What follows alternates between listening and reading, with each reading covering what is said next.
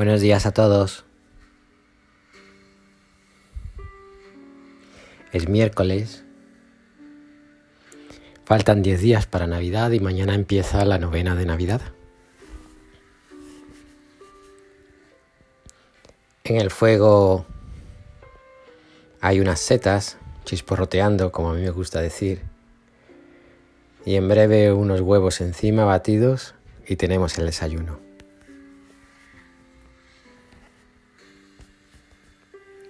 Dudas, sigues anclado a este mundo y es normal, hasta recomendable, como si no andaremos por él. Si fue y es Dios mismo el que se encarnó para andar por él. Pero, ¿se quedó anclado en él? Creo que no. Jesús tenía muy claro lo que tú a veces no ves con claridad.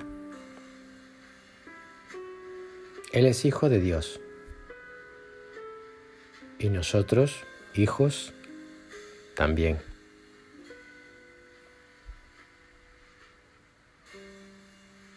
¿Y qué tiene un hijo?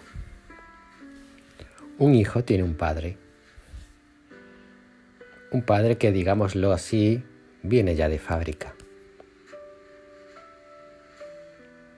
El hijo podría desear otro padre, querer tener otro tipo de padre, con otras características, con otro ánimo, con otro carácter y actitud, pero tiene el que tiene.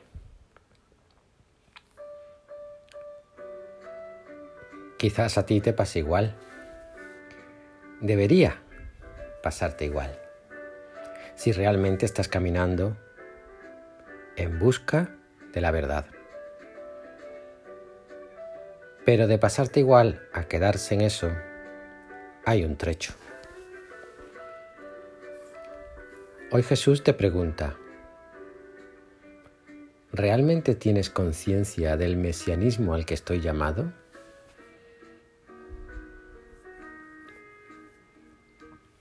Como tú, Juan el Bautista se desgastó en allanar el camino a Jesús, en, entre comillas, evangelizar, entendiendo esto como, como en proclamar la venida del Mesías.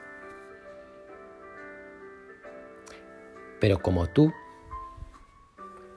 después de días, años, tiempos difíciles de dedicación y creencia, surge la duda.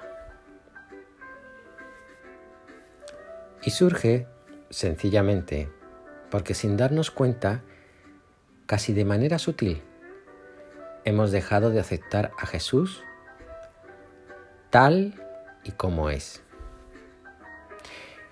Y hemos pasado a construir a Jesús tal y como esperamos que sea. Juan creía que Jesús pronto pondría las cosas en su sitio. Para lo, que, para lo que había que cortar el árbol seco o inútil, sin frutos, sin dilación ninguna. Entendía la misión de Jesús como la de quien impone la justicia. Quizás como tú, ¿verdad? Esperamos de Él lo que presuponemos de Él, es decir, lo que nuestra cabecita ha forjado y quizás no lo que nuestro corazón ha abrazado o está por abrazar.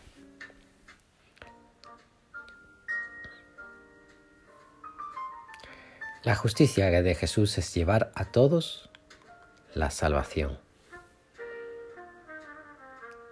Que implica el perdón, la misericordia desde el afecto. Esa salvación que solo puede venir de Dios.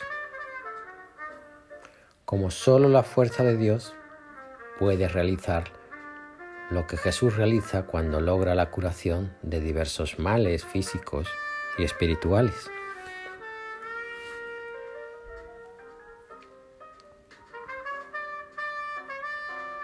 Juan el Bautista duda y lo hace llevado por la prisa de ver y notar cómo el mundo cambia, el hombre vuelve su mirada a Dios. Quizás a ti te pase igual, ¿verdad? No ves los cambios en tu entorno, en el mundo, en tu vida. Y tras la duda viene la decepción, el desengaño, la pregunta. ¿Dónde está mi Mesías? ¿Habrás apostado por confiar en alguien que se despreocupa de ti?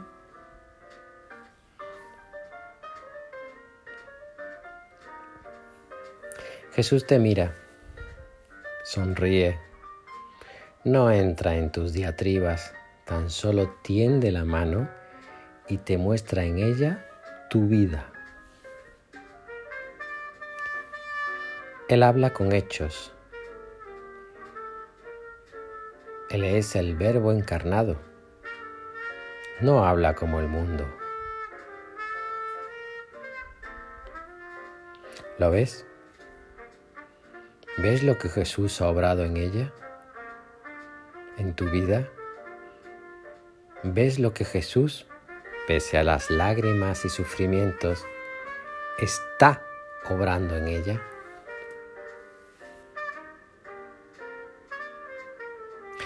Santa Teresa de Ávila preguntó una vez a Cristo, ¿por qué ponía tantas dificultades en su camino? No te, no te quejes, Así trato a mis amigos, respondió Jesús. Ahora comprendo, Señor, por qué tienes tan pocos amigos, respondió ella. Feliz adviento. Ánimo, os quiero mucho.